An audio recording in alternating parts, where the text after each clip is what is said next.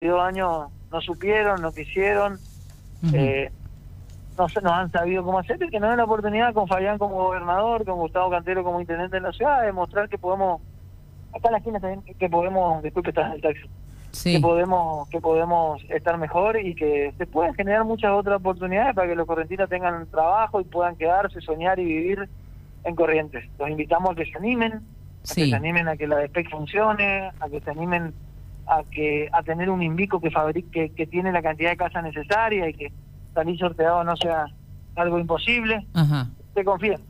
Bien, y le recordamos a la gente que estás dentro de la Alianza Frente de Corrientes de Todos, pero por el partido del Frente Renovador. ¿Esto es así? Sí, así somos. somos ¿Qué lista sería? No, somos todos en el Frente de Todos, en el partido del Frente Renovador en particular, lista 10, Ajá. pero estamos todos sí, le, preguntamos a, todos los candidatos, Germán, porque viste que eh, va a entrar la gente y se va a encontrar con un, millón de boletas. entonces, entonces, queremos ser como claros. ¿Qué estás en el medio de un piquete, van, a encontrar, van a encontrar muchas boletas y van a encontrar dos veces Brayar. Claro. Que busquen el nombre Germán, porque el otro de mis tíos que somos familia, pero pensamos diferente. Él cree que la provincia está bien y yo creo que en la provincia falta muchas cosas. Bien. Por eso él acompaña a ECO y yo estoy trabajando en un proyecto nuevo que acompaña a Fabián Río, que fue un gran intendente y creo que va a ser un mucho mejor gobernador. Y digo, creo que va a ser mucho mejor gobernador que intendente porque como intendente luchó contra muchas muchas eh, mezquindades en ese momento Colombia y que no quería llevar la luz a Santa Catalina y hoy vemos lo que Santa Catalina se está volviendo. Entonces, cuando tenga la posibilidad de ser gobernador con el apoyo del gobierno nacional, vas a poder gestionar mucho más y dedicarse menos a, saltar la zancadilla que en este momento el radicalismo le, le, ponía, pero de todas maneras fue un buen intendente. Claro. Germán, otra consulta con respecto a eh, esto que generó este fenómeno de escuela de oficios, lo hizo también Canteros desde su espacio, esto de darles y brindarles capacitaciones, herramientas a las personas en sus, en sus, en sus lugares, en sus barrios. ¿Cómo, cómo, ¿Cómo viene esto? ¿Esto va a crecer? ¿Van a seguir por otro lado? ¿Cómo, ¿Cómo va a seguir eso en cuanto a lo de, escuelas de oficios y demás? Eh, vamos a seguir. La idea con Gustavo es que cada delegación municipal sea un centro de gestión integral, cultural, eh, de, la, en la ciudad, que se revalorice el, rol de las delegaciones y que de esa manera podamos podamos llevar los mejores servicios, las mejores oportunidades a cada barrio. Eh, así funciona, eso creemos, creemos que las delegaciones municipales están bastardeadas y que lo que hace falta es revalorizarla y vamos a llevar el Estado municipal con todos sus cursos y todo a cada barrio, a cada vecino de cada lugar de la, de la provincia. Bien, cuando, la ciudad, por supuesto. cuando caminas los barrios, ¿qué es lo que más exige, reclama, mm, pretende la gente? La gente quiere trabajo, quiere oportunidades, quiere sentir que, que se puede quedar en corrientes, quiere sentir que se le da la oportunidad de soñar, quiere sentir que, que no va a tener que ver sus hijos partir, quiere que alguien crea en ellos le dé la oportunidad, que le dé las herramientas, que le dé la formación, que le dé el empujón que necesita para poder quedarse, soñar y, vivir en corriente, ¿no? Bien. Chicos, ¿alguna pregunta? Acá están Néstor. Eh, ¿Cómo estás, Germán? Te habla Javier. Eh, buenas tardes y seguramente que allá debe hacer calor también, ¿no? En Buenos Aires acá está... No, acá está, está lindo, está templadito, acá está muy pesado, dice, ¿no? acá está re heavy. Viento norte. Pues. Trae la lluvia, ¿viste? Sí. No, nada, te quería eh, preguntar esto, que bueno, vos desde el consejo y también a través de esta experiencia de la Escuela de Oficios trabajaste mucho con los jóvenes, bueno, ¿qué propuestas o te llevas o pensás que vas a poder, poder hacer desde, desde el Congreso, digamos, desde la Cámara? Para los jóvenes. La verdad es que voy a seguir trabajando los temas que tome, que van a ser seguir profundizando. Hay tres, cuatro ejes. Primero, quiero que se vote la ley provincial, la, emergencia provincial en conectividad. Bien. ¿Qué es esto? Que los postes de la EPEC sean liberados para que las diferentes pymes del, del, del de, Internet puedan, puedan libremente llegar con banda ancha, con fibra óptica, a todos los barrios de la ciudad. Me parece que la brecha es muy grande entre lo que pagan los los vecinos de barrios donde no llega la fibra óptica y lo que tienen que pagar con tarjeta. Segundo, quiero impulsar la ley de compras locales. ¿Qué significa? que la provincia exija a los proveedores, por ejemplo, a los que llevan la comida a la escuela, que compren a pequeños y medianos productores, que se abastezcan 100% local. A mí me parece una vergüenza y, una inmoralidad que en una provincia que se jacta de ser la tercera con stock ganadero del país, con 5 millones de cabezas, los chicos en la escuela estén comiendo carne en lata, esa carne que manda Tecnofood, que a nadie le gusta, cuando podríamos estar carneando en los mataderos municipales de la provincia y generar comida más sana, más rica y a la vez generar mano de obra. Esa lata que viene como dulce durano, pero que es una carne horrible que a nadie le gusta, no genera ningún tipo de puesto de trabajo en la provincia. Digamos, que todo lo que hagamos ponga como eje el trabajo en la provincia. Y eso es lo que confiamos que lo podemos hacer con Fabián Río y por eso le pedimos que se animen, que se animen a que se animen a, a apoyarnos. Ya le dieron 22 años al radicalismo y bueno, nos merecemos una oportunidad de cuatro años para poder poder demostrar lo que sabemos hacer. Bueno, un último mensaje, Germán, para, para toda la gente. Bueno, la boleta ya saben, del Frente de Corrientes de Todos. Y, bueno, que, que, apoyen ahí el 29 de agosto a, a, tu lista, a todos los que te acompañan. ¿Quiénes siguen? ¿Quién está abajo tuyo? Abajo está Belén Martino, que es una, una compañera de Monte Caseros. Después está Ida Ayala, que es de Ituzaingó, cuarto está Marcos Valle de Goya, quinto de San Luis, Richard Valenzuela, hay una buena representación, pero sobre todo que apoyen a Fabián Río y a Martín Barrio Nuevo, que van a ser un grande gobernador y vice, y a Gustavo Cantero y a Timo Abreu como intendente y vice. La ciudad está para más, la provincia está para más, hay que animarse. Bueno, te deseamos todo lo mejor y esperamos que cuando después, cuando asumas, que, que también estés por acá.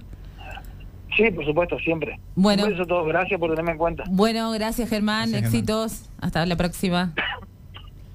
Bien, así pasaba Germán Brayar Pocar, concejal actual, sí, segundo periodo, y eh, candidato a diputado provincial. Nosotros vamos a la música, somos ombligo de semana hasta las 17, quédate, no te muevas de ahí.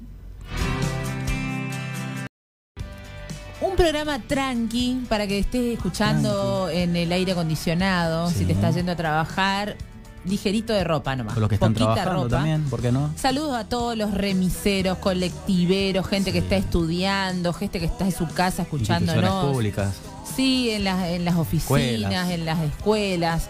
Comunicate al 3794-222709 porque tenemos super mega sorteos, una cantidad de cosas. Sí.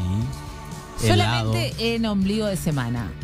Helado, em, eh, helado, gentileza de Bros Indumentaria. Tienen un poquito de todos los chicos. ¿Viste? Les saludamos a Rodri y a Leo también, un beso grande, a todos los amigos ahí que, siempre nos escuchan. Gracias por confiar en nosotros. A Ofelia, a Marta, a Romy, bueno, a toda la gente que nos oh. escucha, nos siguen, los amigos, amigas que están prendidos ahí. Del interior también, gente de Itaibaté. Gente de Itaibaté, ¿de dónde más nos escuchaban? De Charata, de un montón de lugares, la verdad que somos ya casi federales, te diré. Sí. ¿Vio, ¿Vio que anoche apareció un ovni? Usted que no cree tanto en esas sí, yo creo en los ovnis, quiero decirlo. Eh, quiero, decirlo que creo en los ovnis, creo que, que existen, hay algo con ellos, algo que sucede, que pasa, eh, creo, creo Hoy tenemos un, invitado que... Hoy también le, recordamos a la gente que siga aprendiendo ombligo de semana, porque este ombligo de semana viene así como tac, tac, ya está llegando nuestra próxima invitada.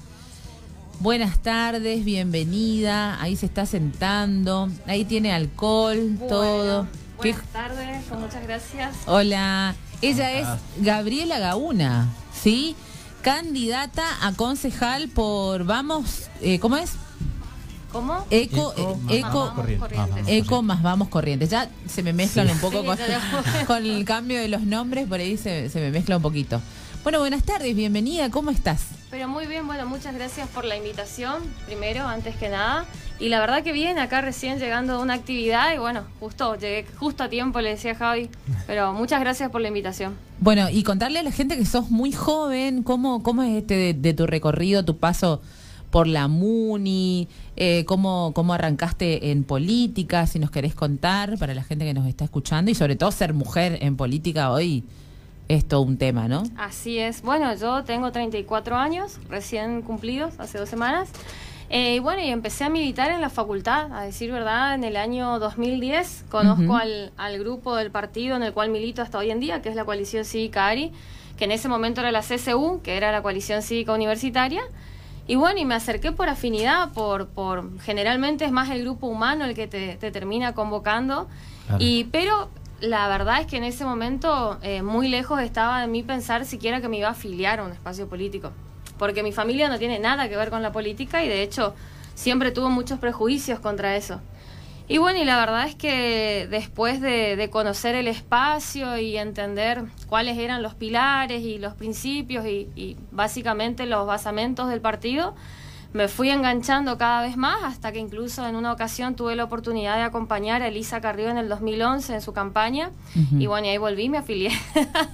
ahí totalmente convencida. Ahí volví, me afilié y convencidísima de que la coalición cívica es el espacio donde, donde quería militar y crecer políticamente y así hace 10 años estoy en este espacio. Bien. Y con, con esto de andar y andar ahora, porque seguro que anda por los barrios, ¿con qué se encuentra más? ¿Con qué problemática? ¿O qué es lo que más la gente hoy, hoy día necesita, digamos? Bueno, lo que me encuentro y que creo que tiene un lado positivo es obviamente el hecho de que muchos vecinos ven que quizás en el barrio de al lado o en el barrio de enfrente de repente se avanzó con algún tipo de obra y obviamente ven que en su barrio todavía no llega y es ya se olvidaron de nosotros. Eh, es mucha, obviamente cuando uno ve que, se, que empieza a ver los avances, empieza a ver las obras de infraestructura, lo que se ve, o sea, las luces LED o las obras de cloaca o, asfaltado, ripio, que sobre todo eso es lo que más demanda tiene, eh, piensan que por el hecho de que está en un barrio ya nunca les va a tocar. Entonces, eh, a nosotros nos toca por ahí mucho esa parte de explicarles que, que hay una, una, planificación, que esto no es algo improvisado, que un día según para dónde va el viento van las máquinas, digamos, sino que hay un objetivo claro de avanzar en obras de infraestructura en toda la ciudad y que se hizo muchísimo en estos casi cuatro años y con una pandemia en el medio que obviamente derivó presupuestos y derivó un montón de, de trabajo en conjunto de la, de la provincia y del municipio, pero que eh, estamos a disposición para seguir trabajando cuatro años más y, terminar, porque estamos en pleno proceso. Así es. Y tu paso por la MUNI, eh, hoy sos funcionaria municipal y, y contale a la gente qué estás haciendo, en qué área te sos funcionaria. Bueno, soy subsecretaria de modernización, que siempre me tomo el dato, el detalle de contar de que es un área que no existía en el municipio. Ahí está Javi de testigo. Y la verdad es que, sinceramente, cuando nosotros empezamos, eh, lo veíamos como un panorama bastante complejo porque muchas de las cosas que nosotros ambicionábamos en ese contexto y en ese momento eran, iban a ser muy difíciles de llevar adelante, ¿no? Eh, y bueno, cuando nosotros ni bien iniciamos el 10 de diciembre del 2017, nos pusimos en campaña para poder hacer el diagnóstico o el censo de dónde estábamos parados en cuanto a todo el esquema municipal y puntualmente nuestros agentes municipales. Quiero felicitarla públicamente, área que funciona muy bien, muy rápido, te contestan al toque. Eso de la bancarización a los empleados fue genial, eso fue la verdad que buenísimo. Así como decimos las cosas que no se hacen, hay que resaltar lo bueno, así que felicitaciones públicamente. La página de la gente municipal. También. Porque eso no existía. La digitalización de los, de, los legajos. sí. Bueno, ahí me sacaste la, mitad de mi speech, porque todos estábamos Bueno, no, pero, para que la gente lo hacemos dialogando. El diagnóstico que nosotros hacemos, que es el censo, cuando nos, nos da como resultado un 40, casi un 40% de agentes no tenía primaria o secundaria, y ahí nomás ya como que quedamos en qué modernización vamos a poder llevar adelante si nuestro insumo, digamos, la, la nafta del municipio no, no estaba en condiciones. Entonces, primero lo que hicimos fue generar nuestro instituto, de formación y capacitación de la gente municipal. El IFCAM. El IFCAM, en donde empezamos a generar capacitaciones con el objetivo de no solamente mejorar o dar más herramientas para el trabajo diario, sino también el complemento de todas las habilidades blandas que se necesitan. Oratoria, lengua de señas en, algún, la mayoría de los casos, que es uno de los cursos más pedidos hasta hoy, trabajo en equipo, resolución de conflictos, atención al cliente, coaching, es decir, muchas cuestiones o muchas herramientas que no solamente sirven para el trabajo del día a día, sino para la vida personal de cada uno. Y que, permitime Gaby, ayudó mucho a los agentes que ahora participaron del concurso de planta permanente. Que en ese momento, ahí es donde yo digo, en ese momento veíamos un poco complejo, difícil, pero el hecho de empezar con ese pilar que fue el de capacitar y formar y que incluso en ese momento decíamos, es importante que se capaciten, que hagan los cursos. Los cursos no los elegíamos nosotros, sino que sondeábamos qué era lo en qué les interesaba formarse y hoy en día se están viendo los resultados, o sea, obviamente que cada curso hecho en el IFCAM tiene un puntaje que impacta en eh, lo que es el, proceso de pase a planta en el cual estamos en este momento en, en pleno avance, ¿no? Pero creo que como hitos adhiero a los que vos decís, siempre apuntando a lo que es la dignidad de los agentes municipales, porque por ahí cuando me preguntan qué es modernización, y yo repregunto y lo relacionan a llenar de computadoras el, municipio y en realidad infraestructura. Como a digitalización, herramientas, todo cibernético, conectividad. También es un poco de eso. Es una de las partes, es una de las partes obviamente importantes porque esa es nuestra cara hacia afuera. La digitalización de los trámites, la simplificación, la mejora de atención al vecino. Pero puertas adentro, para llegar a todo eso, hay un proceso que en nuestro caso fue de mucha empatía por nuestros agentes municipales y de construir en conjunto con ellos este camino de modernización, explicando siempre que cualquier eh, cambio que nosotros quisiéramos implementar de ninguna manera era una amenaza contra su trabajo, sino al contrario, brindar más herramientas y potenciar lo que ellos hacen día a día. Y creo que ese, eso que, que hoy mirando hacia atrás, en su momento fue bastante complejo, porque obviamente por ahí pensaban que nosotros de alguna manera íbamos a generar una amenaza, cuando empezamos a demostrar con el fruto de todos esos, esos hitos que en realidad el beneficiado es nuestro agente municipal y por ende el vecino, se volvió una máquina. Entonces, hoy miramos y las cantidades de cosas que hicimos y de cambios y de, mejoras dentro del municipio y puertas afuera, la verdad que es inmenso. Falta, falta todavía. Pero lógicamente que para lo que no había, eh, se hizo muchísimo. Yo te voy a hacer una pregunta. Vamos a ir a la música, te vamos a robar un poquito más de tiempo, te quedás, ¿no es cierto? Sí, por supuesto. Si asumieras, si asumiste ayer, ¿qué es lo primero que está en tu agenda como eh, futura concejal? Vamos a la música, somos ombligo de semana hasta las 17, te hacemos compañía. No, porque estaba pensando en el mate, justamente. Ah, mate que, bueno. ¿Usted toma eh, mate por más que haga calor? Sí, sí, sí, es de mañana muy temprano, sí, obviamente. No puedo concebir un, mate, eh, no. un día sin, sin un mate. Esta hora un mate no. También puede ser, con aire acondicionado. Es como, es, como, comerte un guiso de lenteja y aire acondicionado, por ejemplo, ¿no? es casi parecido. Una buceca. Rodando. y claro. Bueno, pero viste que con esto de la pandemia hay que fortalecer las defensas y demás. Bueno, nosotros estamos con nuestra segunda invitada de la tarde. Ella es Gabriela Gauna, Gaby Gauna le dicen, ¿no? Como los más allegados. Y es, como Gaby, así como toda chiquita, ¿no? Y, muy joven además, y mujer. Y le, hacíamos la pregunta, antes de ir al corte, si ella tuviera que asumir ayer, o si hubiese asumido ayer, ¿qué era lo primero que estaría en agenda hoy? Bien, bueno primero que nada, vos sabés que cuento como anécdota, ya que decís lo de muy chiquita, que me pasa con el tema del panfleto, que me preguntan, ¿esta sos vos? Y me tengo que sacar el barbijo un ratito para mostrarle que sí soy yo. Y digo, sí, señora, pasa que yo estaba peinada.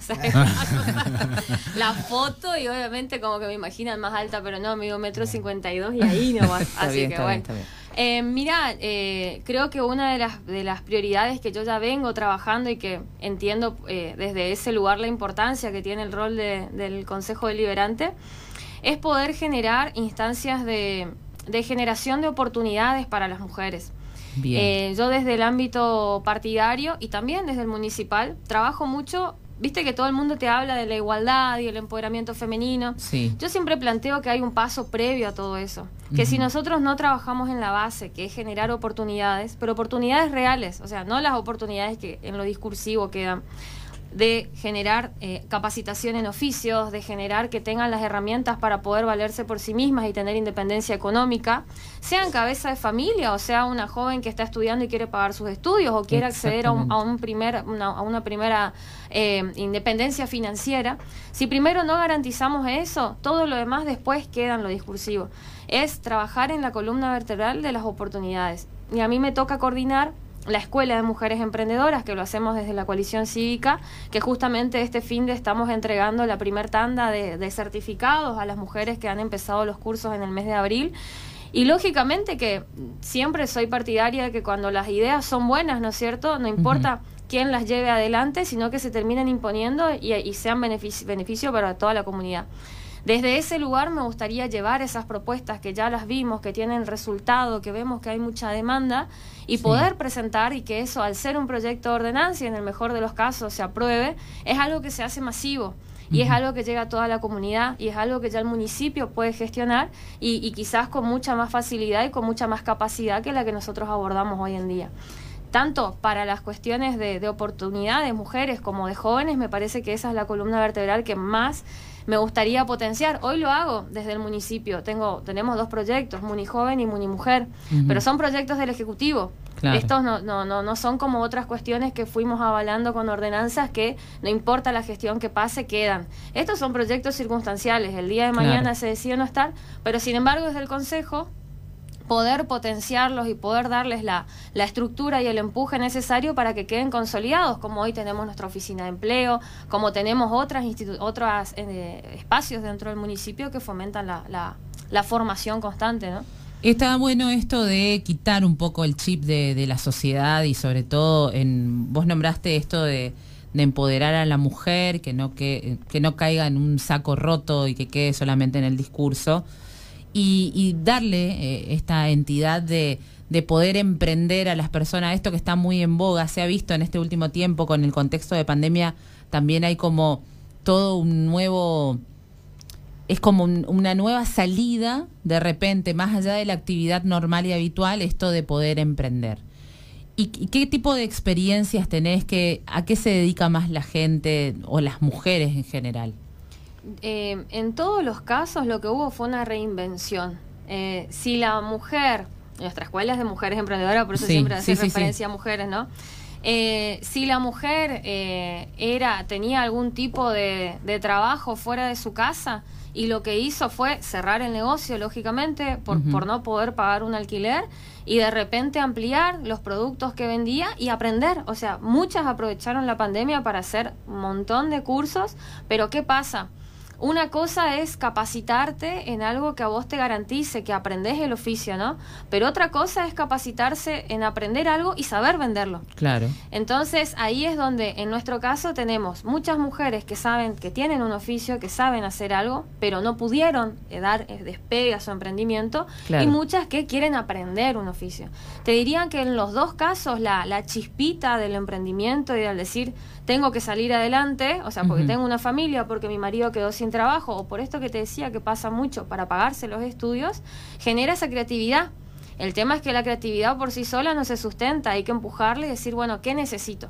Nosotros en el mes de abril empezamos con cinco cursos presenciales eh, y en tres días tuvimos más de 1.500 inscriptas. Electricidad, porque también tratamos de, trabajar un poco los preconceptos de qué oficios son de varones y cuáles de mujeres. Claro, que no sea todo sexista, digamos. Exactamente, que los, los, oficios no tienen género. Exactamente. Y esto también eh, sondeado, o sea, no es que nosotros elegimos electricidad, sino que hicimos una encuesta y electricidad, peluquería, manos y pies, masoterapia y técnicas de spa a todas las chicas que obviamente de eso tuvimos que hacer una selección porque con este contexto no hay lugar en donde puedas tener tanta claro, capacidad. Las burbujas son hasta 15. Exactamente, entonces seleccionamos la, la, mitad de las inscriptas según las, las, las cuestiones de vulnerabilidad, porque a la hora de inscribirse les preguntábamos realmente. Claro. Y bueno, y ellas son las que ahora se están inscribiendo. Nosotros durante el curso les dábamos un kit para los materiales de estudio y el único requisito es que no faltaran a la clase. Claro porque justamente vos tenés una falta, dos faltas y nosotros te llamamos, te mandamos un mensaje, pero si no responde, hay 700 chicas en espera. Entonces, esa es la única cuestión en la que nosotros insistimos mucho, que es como aprovechar la oportunidad. Y ahora eh, potenciamos con una segunda edición, vía online, en donde tuvimos 600 y pico de, de presentes en las clases virtuales, en donde dimos organización financiera, cómo hacer los trámites en el municipio por si quieren eh, eh, poner en, el, en las ferias, ser emprendedoras en las ferias, digamos. Para cómo hacer exacto, cómo hacer su trámite en AFIP, monotributo, el manejo, el uso de redes sociales, diseño gráfico para que puedan hacerse sus propias tarjetas. Eh, y la verdad que tuvo muy buen resultado y ahora el sábado pasado terminamos la tercera edición. Entonces, no solamente le enseñas el oficio, sino que también todo lo que necesita para poder empezar Porque si no sabes técnica de venta o atención al cliente, si no sabes diseñar y dependes de otra persona para hacer tus tarjetas, o de, o de comprarlas, digamos, o mandar a hacerlas, si no sabes cómo manejar las redes sociales para potenciar tu emprendimiento, y podés ser la mejor peluquera, pero te vas a quedar ahí. Claro. Y aprovechar también, perdón Gaby, algunas herramientas que brinda el Estado para este tipo de emprendimientos, ¿no? Exactamente. Todo nosotros lo, hacemos poniendo en conocimiento por ejemplo, los emprendedores gastronómicos, bueno, cómo tienen que hacer el trámite de libreta sanitaria. Viene alguien de la municipalidad, se suma al Zoom, les explica. Cómo hacer el trámite de la habilitación en las ferias, bueno, alguien del municipio que les explica. Y también, de paso, todos los cursos que tenemos en la oficina de empleo. Entonces, eh, lo que se genera es como una, una potencia, digamos, entre tanto nosotros, que en este caso lo digo como, como, como un partido político, abrimos el espacio, pero ponemos a disposición todo lo que el municipio de manera gratuita ofrece diariamente también. Bien. Y caminata en los barrios, ¿qué es lo que más pide la gente? Bueno, como te comentaba hoy, es la cuestión de infraestructura eh, de, pero viendo o comparando con otros barrios. O sea, que, que, yo resalto lo, lo, que es la cuestión positiva de eso, que es cuando uno ve que el otro tiene y obviamente dice, ¿por qué el barrio de enfrente sí y el mío no? Y el tema del trabajo, la salud, la seguridad, seguramente son mm. temas de agenda o no. Sí, la cuestión de la seguridad sí. Eh, es, una, es algo que, que los mismos vecinos, ellos dicen que les preocupa mucho la cuestión de, los de los jóvenes, porque es algo que ellos incluso conocen a los chicos, conocen a los padres, eh, pero es algo que lo hablan como desde el ya está perdido, digamos. Claro. Ahí nosotros hacemos el hincapié en que en realidad hay que dar esa batalla. Nosotros tenemos que entender que si bien son generaciones y generaciones en donde quizás hay un desgaste en los valores que comparado con nuestras generaciones lo digo, eh, nosotros también como Estado tenemos que trabajar en eso. O sea, tenemos que ser el nexo entre las oportunidades laborales que tanto queremos y buscamos que existan, como también las capacidades y la, formación que tienen que tener nuestros jóvenes. Porque hoy en día a los jóvenes vos le podés capacitar en oficios pero hay muchas otras, muchas otras expertise que piden las empresas, que pide el mercado hoy en día y nuestros jóvenes tienen que estar preparados para eso. Nosotros ahora tenemos un parque industrial en Santa Catalina casi 30 empresas que se van a radicar acá. Y nuestros jóvenes tranquilamente pueden ser parte de esos planteles, pero tienen que ser idóneos y tienen que estar preparados. Ahora, el desafío es como Estado, ¿no? Seguir potenciando y ser ese nexo de... El desafío debería ser, abran más escuelas técnicas, una cosa así, ¿no? Sí, técnicas y, te diría... Y de oficios. Y de oficios, pero también los, eh, tener, tener en cuenta los trabajos del futuro. Claro. Nosotros desde el municipio damos clases de robótica, damos clases de programación y no los damos acá en el centro, los damos en el punto digital del barrio San Antonio, los damos de manera virtual. Y, te das cuenta que los jóvenes que, se acercan son jóvenes que están en la secundaria, en un promedio de 16 Sí, pero también ahí tenés otra problemática que es el de la conectividad, que también está esa brecha que Exacto. Es como, es toda una, una cuestión bastante. Bueno, eso a mí me toca muy de cerca porque es justamente es modernización. Yo trabajo en simplificar trámites y si no trabajo en cómo generamos conectividad, cae en saco roto. Claro. Entonces, por eso ahora también eh, ya tenemos 54 puntos Wi-Fi en toda la ciudad y el objetivo es llegar a todas las dependencias municipales. Perfecto. Entonces, ahí garantizas que no solo el que necesita hacer un trámite pueda ir a la delegación, al CDI, a un SAPS o a un SIC a conectarse y hacerlo, sino cualquiera que necesite acceder a la ANSES, a la FIP o a un chico a una aula virtual, sepa que las dependencias municipales tienen conectividad. Ahí sí cerramos el circuito, pero estamos en 50 de un número bastante largo, pero estamos en ese camino. Perfecto. 29 de agosto la gente va a llegar al cuarto oscuro y ¿qué boleta es la que tiene que elegir? Bueno, primero que nada, señora, señor, le aviso que el Ciudadano común son un montón de boletas. Exacto, van a ser 57 boletas en blanco y negro y usted va a entrar y va a querer salir corriendo. claro. Pero no salga corriendo, lo mejor que puede hacer es llevar ya la boleta en su bolsillo, pedirle a su familia que también lo haga por una cuestión de cuidado también, seguimos en un contexto de pandemia. Bien. Eh, y bueno, y si por ahí le gustó escucharme y le gustan las propuestas que, que llevamos adelante, yo siempre resalto que en este caso no hablamos de cosas que vamos a hacer o con un signo de interrogación a futuro, sino que en mi caso en particular... Lo que ya se está haciendo. Tengo, sí, tenemos como alianza y, y personalmente yo también como candidata un trabajo que me respalda, 10 años de militancia también que con mucho orgullo lo digo me respaldan y todo eso pongo a disposición. Y si le gustó la propuesta, la boleta 47 de la coalición cívica ARI es la nuestra. Bueno. Yo no quiero que se vaya sí. sin que nos cuente algo que vi cierto, está buenísimo. Que, sí, sí, sí. Que me, me voy a juntar yo con mis pets y sí. vamos, vamos. Tu intercambio de, sube. Ya no va a cortar más el descartable para hacer algún brebaje, digamos, ¿no? no, no. por fin le encontré la vuelta a las botellas que tengo. Quiero que nos cuente sobre el Eco Trueque, que es una novedad, se presentó hoy, ¿no? Se presentó y aclaro por las dudas que las boletas, las boletas, digo, las botellas cortadas no sirven. ¿eh? Ah, Para aquellos que quieren cortar sus su botellas. No, hoy estuvimos en la Plaza Vera a la mañana presentando un proyecto, una máquina en realidad, que es parte de un proyecto de Cotrueque, que en realidad ese, proyecto ya funciona, donde se canjean eh, abono, eh, plantas y demás, y generan un sistema de puntos desde el área de planificación ambiental. Nosotros, modernización, lo que generamos fue complementar ese proyecto con una máquina eh, que cambia las botellas de plástico por crédito o carga en la sube de una manera muy sencilla. Solamente hay que descargarse una app que de última cuando pasen por la plaza, plaza Vera van a ver que estamos ahí con la máquina, los banners. Hay un equipo de voluntarios ambientales que son los chicos de Muni Joven que están ahí eh, voluntariamente hablando y contando a los vecinos la iniciativa. Ellos les explican cómo es el paso a paso y es súper fácil. Una vez que se descargan la aplicación, colocan se conectan al wifi de la Plaza Vera. Exacto al wifi de la Plaza Vera, van colocando las botellas, una vez que terminan de colocar las botellas, ponen su teléfono, se escanea el código QR y automáticamente te lleva a la aplicación y en ese mismísimo momento se canjean los puntos para la carga de la tarjeta SUBE. Eso va a estar Acá, en principio, en Plaza Vera, está previsto algunos puntos más. Vamos a estar durante, se inauguró hoy a la mañana, vamos a estar esta semana y la semana que viene, mañana y tarde en la Plaza Vera, y luego vamos a adosarnos a alguna de las ferias, feria de la ciudad, o la MUNI en tu barrio, o las delegaciones municipales. Vamos a ver a cuál de todos los itinerantes nos, nos, nos sumamos, digamos, para hacerlo itinerante. Bueno, bueno. a juntar botellas. a juntar botellas. Ya tengo, Ese es el Creo que voy a cargar bien mi Bueno, muchas gracias Gaby Gauna. Éxitos para este 29 de agosto y bueno, te esperamos después, del 29, el programa Las Puertas de 102.3 FMNet totalmente abiertas. Bueno, muchísimas gracias y cuando ustedes quieran, a disposición. Bien, perfecto. Nosotros vamos a la música. Pocar desde Buenos Aires. Así es. Recién nos visitaba la señorita, señora Gaby Gauna, no le preguntamos, eh, candidata concejal por, por el ARI para el Eco Vamos Más Corrientes, ¿cómo es? Eco Corrientes, vamos, ¿cómo, es? Bueno, bien, ¿no? Eco Corrientes. bien, puntos wifi Corrientes Capital, vamos a buscar a ver si lo encuentro. Sí.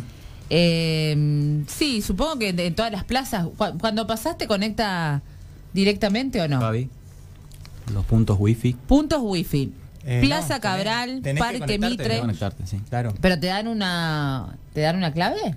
Eh, no, tenés que es como iniciar sesión, digamos, te Dale. Bien.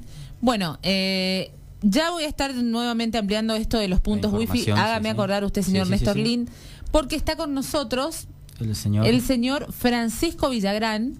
Tenía un programa de radio en el ET7. ¿Cómo se llamaba? Buenas tardes, Claudia. Ahí retestis mi nombre junto a Néstor Lin, eh, Javier Del Orto, Caterina Fideruc. Buenas tardes, ¿cómo le va? Hola, ¿me escuchan? Sí. Sí, fuerte y claro. ¿Cómo le va? Buenas tardes. Bienvenido. Bien. Bien, bien. Bien, aquí estamos. Lo estoy viendo, lo estoy viendo en la mesa. Ah, ah nos está viendo. Hola, ¿cómo le va? ¿Todo bien? Pero bien, perfecto. Bueno. ¿Qué? Sí. ¿De qué querían hablar ustedes? Y el señor sabe de todo, Claudia. Sabe, como un poco de todo, me dice mi compañero. Menos, de política, de cualquier.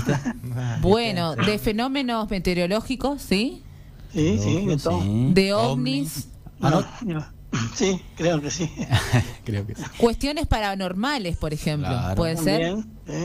Bueno, fantasmas, apariciones. Corrientes, Corrientes tiene mucha historia en cuanto a los fantasmas, por ejemplo. Sí, muchísima. Es una ciudad de fantasmas. Ah, sí. Sí. Se abrió un café ahora, ¿no? Eh, ahí por calle Salta. Un café también donde de, en estas casas, esta zona es de, de, casas antiguas, cerca de la, costanera. ¿no? Casco céntrico, sí, exacto. Casco céntrico. Bueno, cuéntenos un poquito de la historia de algún lugar, el, el que más le haya llamado la atención. Mira, hay muchos. Yo, yo vivo acá en el barrio La Cruz, así que imagínate. Ah, Bien. Esta, zona era cementerio. Ah, era todo un cementerio. Sí, época, año, para situarnos más o menos. 1876, cuando se declaró la, epidemia de fiebre amarilla. el, el, original cementerio que estaba acá en... estaba Primeramente estaba allá cerca de la Casa de Gobierno, después vino la, lo que es Plaza de la Cruz.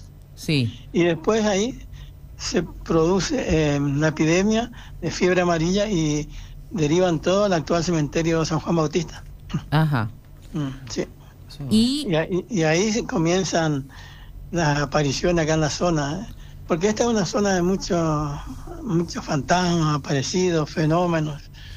Eh, los vecinos acá del barrio La Cruz, yo vivo atrás de la iglesia, sí. Eh, una cuadra, así, que estoy acostumbrado ya a, relatos de este tipo de cosas. Es sorprendente a veces. Uno que está acostumbrado por allí se sorprende. O sea que eh, podríamos hacer tranquilamente un documental para Netflix, escuche lo que le digo, y lo podríamos sacar al aire por, y, podemos ser suceso y noticia mundial. Hay como mucho material aquí en crudo como para publicarlo. Sí. Eh, eh, el problema es que, fíjate, yo, a mí me tocó sí. participar involuntariamente. Te cuento la última. Sí, sí, sí. Yo una vez eh, trabajé en el diario Litoral, yo mucho tiempo, durante casi 50 años, y sigo trabajando, ¿no? Ajá. Porque tengo una página todos los domingos de misterios allí, en el diario. Y una noche volviendo a hacer un cierre de la Copa Libertadores de América, que me quedaba siempre el último para cerrar, ahora terminaba once y media, once. Bueno, y yo volviendo para mi casa, al atravesar la Plaza de la Cruz, en la calle Belgrano y Buenos Aires, me paro y miro hacia la, entrada de la, de la iglesia de la Cruz y veo una mujer parada sí. que estaba allí. Me llamó la atención. Yo dije, será una promesa, qué raro que está hasta ahora. Casamiento no es hasta ahora. Ah, estaba vestida de blanco la señora. Sí, aparentemente de blanco, sí, de lejos no, se apreciaba bien. sí, pero era un vestido claro. Y yo miré, me, picó la curiosidad y me voy a ver qué, qué hace. Y la mujer quedó ahí dos o tres minutos para... Después miró hacia ambos lados, miró hacia la iglesia, atravesó las rejas y llegó hasta la puerta de la iglesia. Y ahí desapareció. Ah, bien. Ah, qué lindo, qué, qué lindo, qué lindo me quedé, En ese momento me quedé sorprendido, la verdad que me, no me asusté, pero me quedé eh, eh, realmente impactado por lo que vi. Y ahí me vino a la memoria lo que me había contado un amigo que vivía acá en Buenos Aires y 3 de abril, que era camarógrafo de, información pública, Tito Toledo. Él me contó que una noche volviendo del centro, del Cine Colón volvía. Sí y le pasó lo mismo, venía con la señora y se paran los dos y ven una mujer ahí al frente de la, iglesia, hasta que atravesó, hizo lo mismo que me pasó a mí. Y me contó él, y, me dice, ¿te va a costar creérmelo? Sí, yo le creo porque acá pasa cualquier cosa. Y dígame, Francisco, ¿se ¿Mm? pudo se pudo investigar de, sobre esta mujer que este este cuerpo que andaría por ahí en otro plano? Bueno, yo te cuento lo que más o menos averigüé.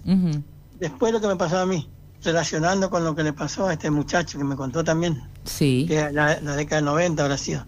Empecé a averiguar con los amigos conocidos del barrio. Y hay uno que vive acá en 3 de abril, Buenos Aires, justamente. Sí. Que ya hace, toda su vida vivió. Y él me dice, ¿cómo vos, no sabías la historia? No, no sé.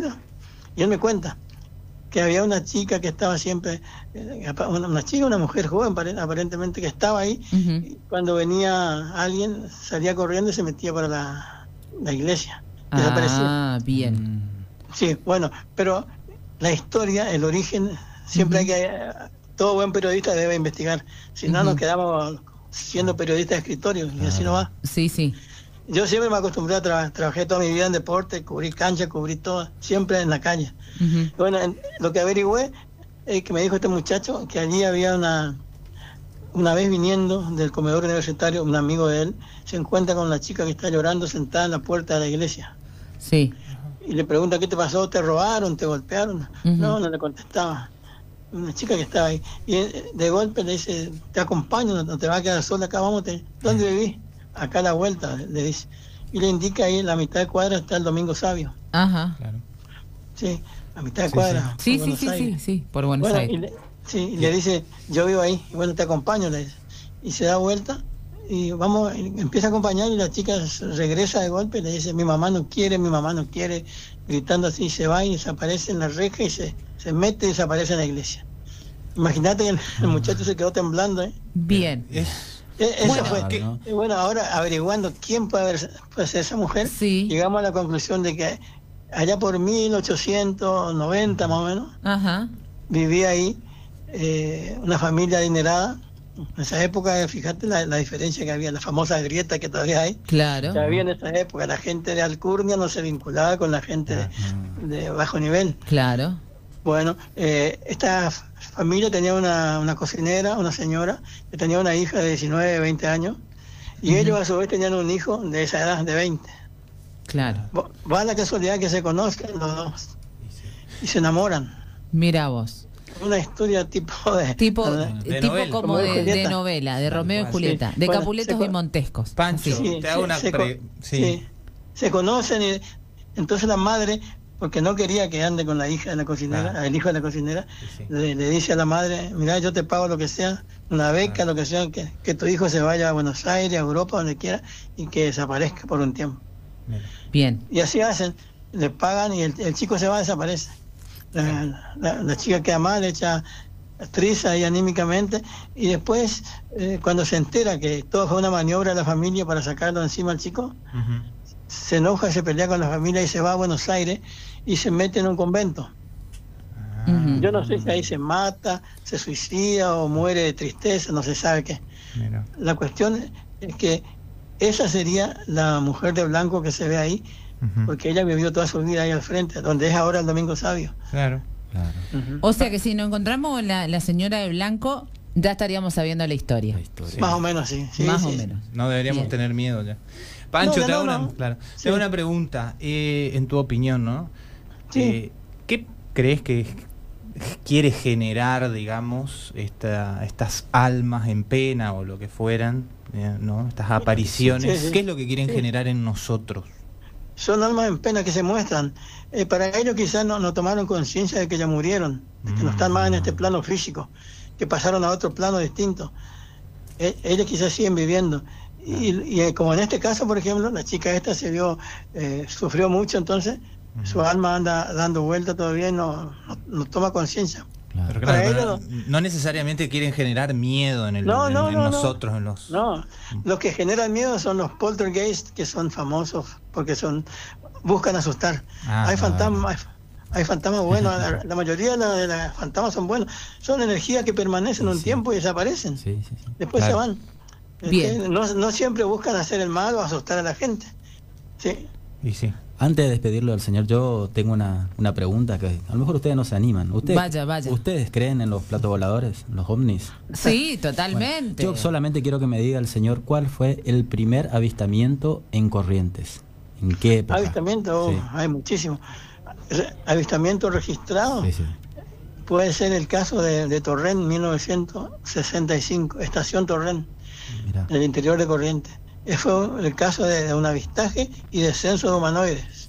Ah, mira. Descenso de humanoides, o sea, bien, y así todos de verde, todo como, como no, No, no, eso lo creen ustedes porque, nunca se ve que no le llevan mucho. Eh, no, es lo que... No, bueno, es lo que el común de la gente, yo también desde mi ignorancia y desconocimiento, es, como, ¿no? Sí, Es, la, la, figura que nos imponen desde arriba, que son hombrecitos de verde, nada que Ah, no son así. No, no son todos como nosotros. Hay, Ojo que hay más de 50 especies mezcladas entre nosotros. Epa, me interesa. bueno, se nos va el tiempo, el tiempo es retirano, lo vamos a invitar presencialmente. Queremos que venga Francisco Pancho Villagrán, por favor. Necesitamos que venga una vez al mes a, desburrarnos de todas estas cuestiones porque son muy interesantes. Sí, tanto de ovni como de fantasma que constantemente Perfecto, me encantó. Muchísimas gracias. Que Me invito a leerlo los domingos. Bien, perfecto, ahí lo vamos a seguir, lo vamos a leer. Muchas gracias. ¿eh? Bueno, bueno ¿dónde lo podemos seguir? ¿En las redes? También tengo Face. Ah, Facebook, muy bien.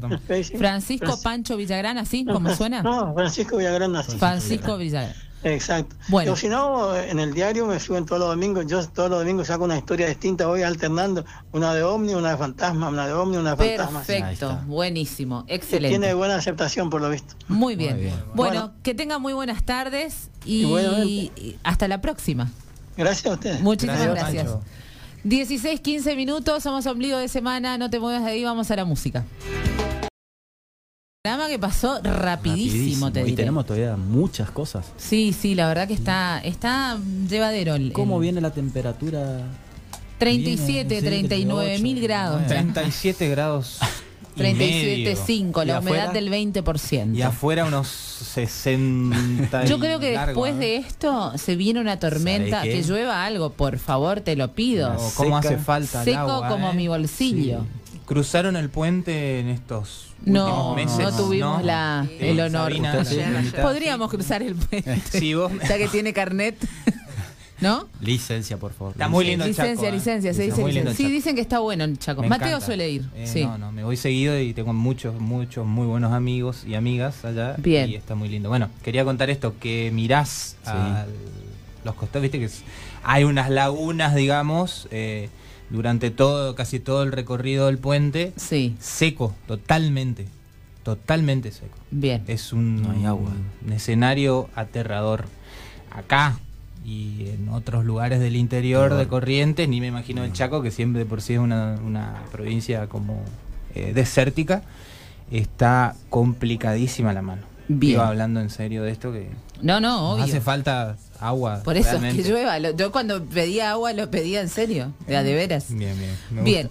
Está con nosotros nuestra próxima invitada. Ella es la señora Sabina Macalini, delegada del INADI Corrientes. ¿Lo digo bien? ¿Así? Sí, sí, sí, exactamente. Señora, señorita. Con... Ah, Sabina. Sabi. ¿eh? Sabi, sí, nosotros ya nos Con cariño, Sabi. Sí, sí, sí. Bueno, muchas gracias por venir. La verdad que una genia, atareadísima como siempre, pero bueno, ella está. Sí, al pie del cañón. Totalmente, siempre es bueno. Bueno, ¿cómo va? Eh, surgió en, en reunión de mm, de producción, esto de, bueno, lo, decía hoy, ¿querés Javi? Me, me ayudas un poquito a los talibanes. Con respecto a las mujeres. Claro, eso, que con el avenimiento de los talibanes al poder en Afganistán, este, se volvió para atrás con un montón de derechos que habían adquirido, en realidad no sé si adquirido, pero digo que, que podían ejercer hasta el momento los, este, las mujeres. Este, y ahora estos tipos de nuevo en el poder y los este, norteamericanos huyendo en aviones y en barcos y no sé en qué más, eh, de vuelta el pueblo afgano en manos de estos eh, tipos, estos fundamentalistas, digamos, religiosos, que puntualmente vienen a restringir los derechos de las mujeres. Muchos otros de la ciudadanía en general, pero puntualmente este, son muy este, digamos, eh, duros, ¿no? machistas, cerrados, totalmente, trogloditas, diríamos, ¿no?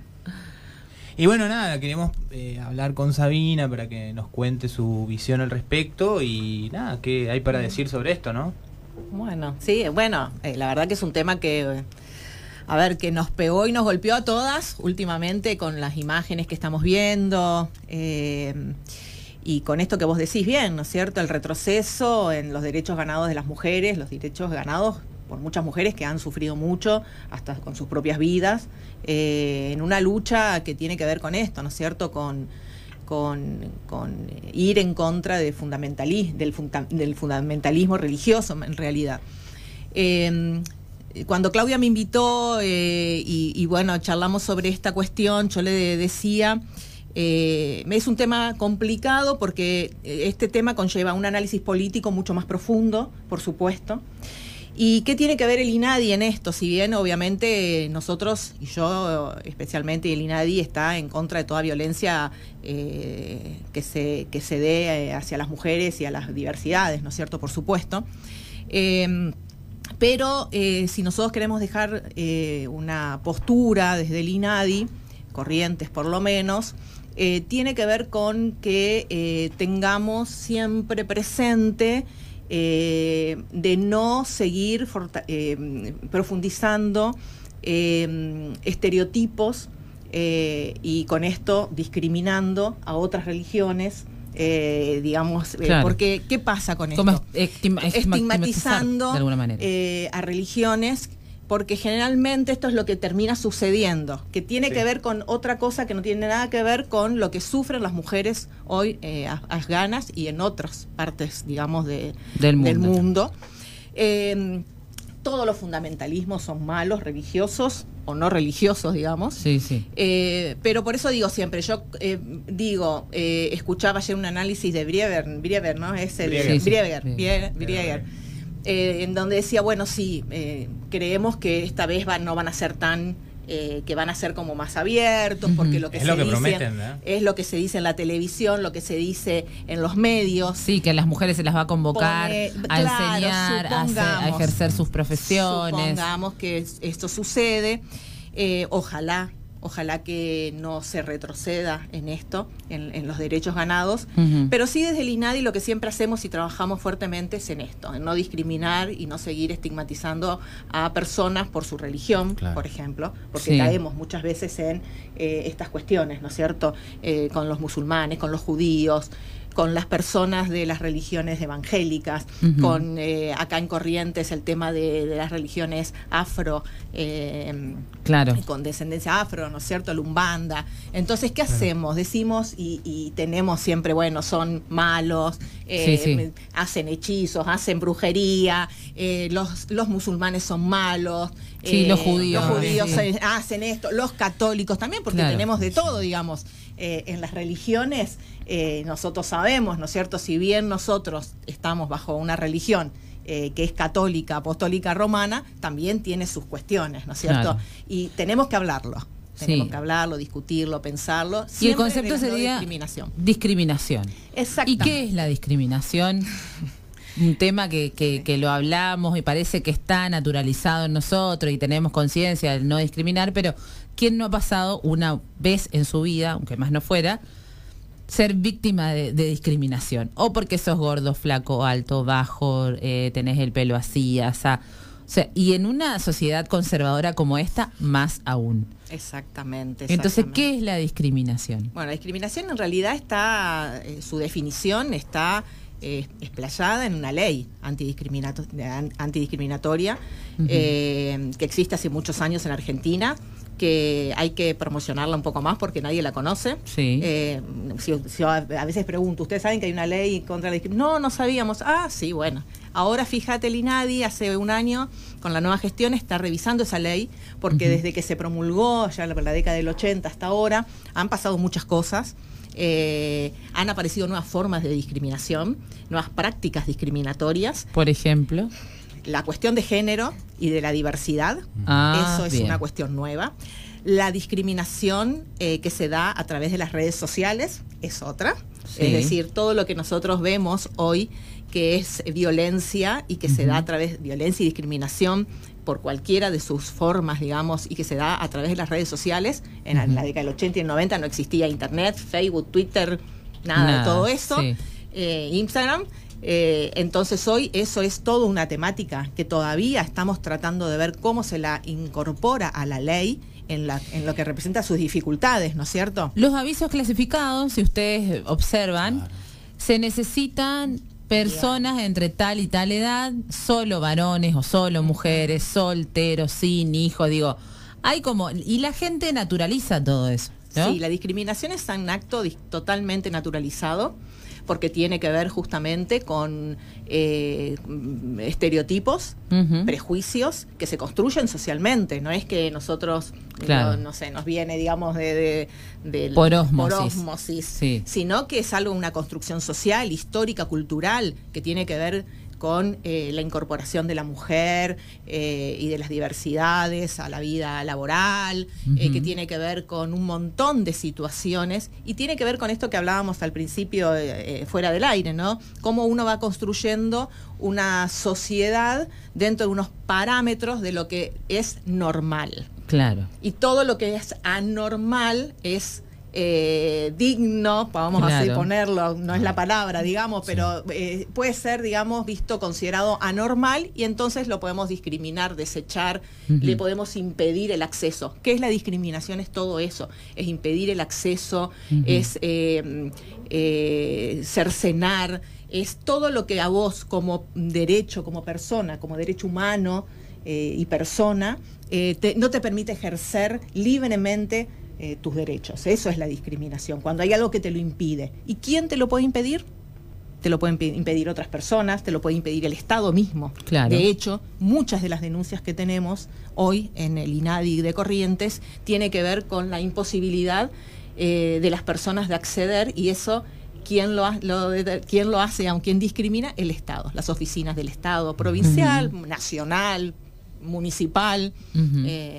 Bueno, y como eso tenemos un montón, ¿no es cierto? Prácticas discriminatorias, te puedo. Ustedes, si les digo alguna vez, ustedes fueron discriminados y seguramente en algún Totalmente. momento. Totalmente, olvídate. Le hago una pregunta, y para la gente que nos está escuchando, si necesita hacer una denuncia, eh, cómo lo puede hacer y cuál es el tratamiento que se hace con cada denuncia. Perfecto. Bueno, primero es interesante la pregunta porque generalmente desconocen que el INADI, aparte de ser una, un organismo que, trabaja sensibilizando a la población sobre esto.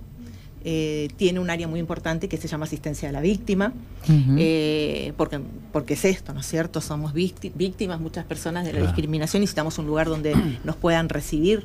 Y la denuncia se hace a un número federal que, que es el 168 y si no, en nuestras oficinas, digamos, donde atendemos de 8 de la mañana a 4 de la tarde, bueno, hoy restringido con turnos por el tema de la pandemia, pero generalmente nosotros, eh, si no viene la persona a hacer la denuncia, eh, nosotros tenemos muchas formas para hacerle, primero obviamente la atendemos, la asesoramos, la escuchamos, escuchamos qué, es lo que le pasó, porque muchas veces también vienen eh, diciendo, bueno, quiero hacer una denuncia y charlando nos damos cuenta que no es discriminación y que, y que en realidad lo que tiene que hacer es una denuncia en la comisaría, tiene que hacer, tiene que ir a la justicia. tiene un encuadre penal o civil o laboral, el derecho laboral, y lo tiene que hacer ante otro organismo. Sí, y lo que nosotros hacemos lo asesoramos en dónde, a dónde tiene que ir, no es que lo dejamos colgado, digamos, sino que justamente también es eh, importante esto, ¿no? El acompañamiento porque la mayoría son víctimas.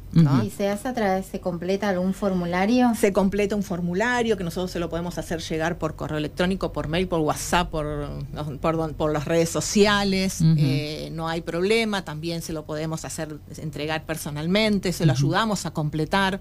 Eh, y la gente por ahí a veces no entiende que solamente llamando y diciendo me pasó esto, no, o sea, nosotros podemos asesorarlo, pero en realidad lo que tenemos y sí necesitamos para poder actuar en nombre de, por más que sea una gestión, eh, la denuncia formal porque a partir de eso nosotros podemos actuar en nombre de la persona ante un organismo público, ante un organismo privado, una organización privada. El mismo damnificado. Y una vez que hace la denuncia, ¿cómo, cómo sigue? Bueno, una vez que hace la denuncia, sí, entra de todo en un proceso eh, legal eh, que tiene que ver con distintas etapas. Eh, puede ser una gestión de buenos oficios, si es algo muy puntual que se puede resolver con una gestión. por ejemplo, bueno, a ver, yo tengo tal obra social, y no me quieren dar un remedio. Vamos a poner ese ejemplo que es, eh, eh, o no me quieren dar tal prestación, por ejemplo. Eh, bueno, nada, no es una denuncia por discriminación. Nosotros tomamos la denuncia porque seguramente hubo una obstrucción en alguna cuestión, sobre todo en un derecho, ¿no es cierto? Que tiene esa persona a ser atendida y a hacer, recibir las prestaciones. Y lo que hacemos es vamos al lugar, primero por supuesto notificación, todos los pasos legales, notificación, si no, hay, si no hay respuesta se va al lugar, se habla según la urgencia. Hay muchas veces que la gente necesita, que se sea, un remedio para hoy, claro. Entonces, ¿qué hacemos? Vamos a la obra social, nos presentamos, decimos, bueno, a ver, ¿qué pasa con esto?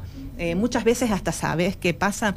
Eh, ni siquiera las atienden a las personas, no les informan. Por por ahí con una sola... Claro una sola eh, palabra. palabra, una respuesta, está solucionado. O, o, no, mira, tenemos, no sé, pedido en tal lugar y en tal lugar no hemos recibido la respuesta. Bueno, a ver, por ahí destrabamos y rápido se soluciona. Ahora, cuando hay problemas mucho más eh, graves, de discriminación seria, de trasfondo, en donde la persona es violentada.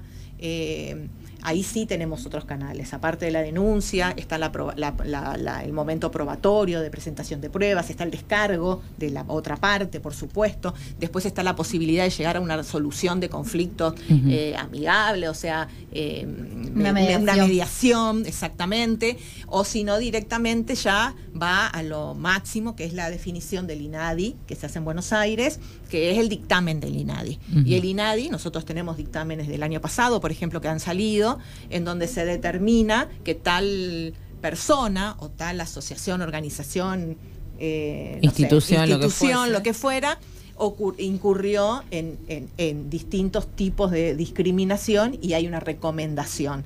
No es que, bueno, te voy a dar tres años de cárcel, cinco años de cárcel. hay una sanción. Bien, exactamente. Se está revisando igual eso, ¿eh? se está revisando. Eh, hay un dictamen y ese dictamen que dice, recomiendo a eh, hacer esto, una acción reparatoria. como un llamado de atención. Pero lo hacen, lo cumplen. Eh, y esto es importante. ¿Y en qué se ve traducido? ¿Hacen como actividades comunitarias o cosas así? Bueno, pueden ser, todo eso lo recomienda. Generalmente son capacitaciones, ah, claro, se capacita el personal. Ah, bien, bien, bien. ¿Cómo eh, tomar conciencia o conocer? Todo tipo de, claro porque muchas veces te dicen de manifestación por qué no por qué es discriminación no no es discriminación. Sí bueno es por esto por esto y por esto. Entonces qué vas a hacer capacitar a tu personal eh, tenemos tenemos eh, y, si no hay un dictamen favorable a la víctima siempre igual por ejemplo en una práctica discriminatoria puede haber una mm, eh, puede decirse, bueno, no, no, en, realidad no es un acto de discriminación, pero sí una práctica discriminatoria reconocida y bueno, también recomendamos capacitarse, bueno, nada, eso. Como toma de conciencia. Porque eso es lo principal del INADI. ¿no? Le reiteramos a la gente que, a qué número tiene que llamar, dónde los ubicamos, en qué horario. Eh, lo más fácil siempre es recordar el 168. Ese es el número federal, es como el 145, el 144. exactamente. 168. Estamos súper contentos porque este teléfono es nuevo. Antes no estaba, lo sacamos este año, se ah, lanzó este año. Perfecto. Y eso, eh, bueno, nada, aparte de la federalización, digamos, del INADI que llega a todos lados, siempre es mucho más fácil acordarse del 168 de un número que el, si yo te digo ahora el 037, el que ni yo me lo acuerdo. Totalmente. El 168. Nuestras dos oficinas están en Vera. 1401, 1400. ¿Y en las redes cómo los encontramos? Inadi Corrientes. ¿eh? Como Inadi Corrientes. Inadi Corrientes. yo le quería preguntar. Sí, sí. Una pregunta. Eh, eh, ¿qué, tipo de profesionales integran el equipo. el equipo bueno, a ver, nosotros tenemos ahora eh, una abogada que es la asesora legal que se encarga de todo lo que es asistencia a la víctima y tenemos una persona que se encarga de prensa, Diego y Marcela. Trabajan hace mucho tiempo en el INADI, es un equipo que, tiene mucha experiencia de trabajo. Eh, este, este año yo incorporé dos personas, una asistente social y otra abogada, pero que se encargan de todas las cuestiones eh, de capacitación y de formación y de trabajo comunitario. Eh, pero y bueno, esas dos personas no son parte del, staff del INADI. En realidad las delegaciones, y lo voy a decir, durante los cuatro años del gobierno anterior, la gestión anterior, fueron desmantelados. El INADI cuando nosotros llegamos no había absolutamente nada, no había quedado nada, de nada, de nada. Todo el material generado era generado por por el gobierno de, la época de Néstor, de Kirchner y de Cristina Kirchner. O sea, el, es más, el material lo único que hicieron fue cambiarle el nombre atrás de, las autoridades y, nada más. O sea, y el INADI cuando eh, nos está costando un montón porque no, tiene, lo dejaron sin nada, sin línea telefónica, sin eh, atención al público, eh, sin recursos, estaba casi a punto de desaparecer. Así que nosotros estamos Remando. Remando, pero eh, llegando cada día abriendo más oficinas, eh, llegando territorialmente a todos los rincones de la Argentina, porque esta es una problemática que realmente uno cuando empieza a descubrirla, empieza a darse cuenta que es endémica. Claro. Digamos que y silenciosa. silenciosa, que lastima mucho, que hiere y que termina muchas veces con la vida de personas. Hoy hablábamos del, bullying. Eh, digamos, eh, es grave y hay que empezar a reflexionarlo, a trabajarlo, a charlarlo, a sensibilizar y a sacarlo, ¿no? Darle visibilidad a esto. Perfecto. Bueno, muchísimas gracias Sabina Bacalini, no te queremos robar más tiempo.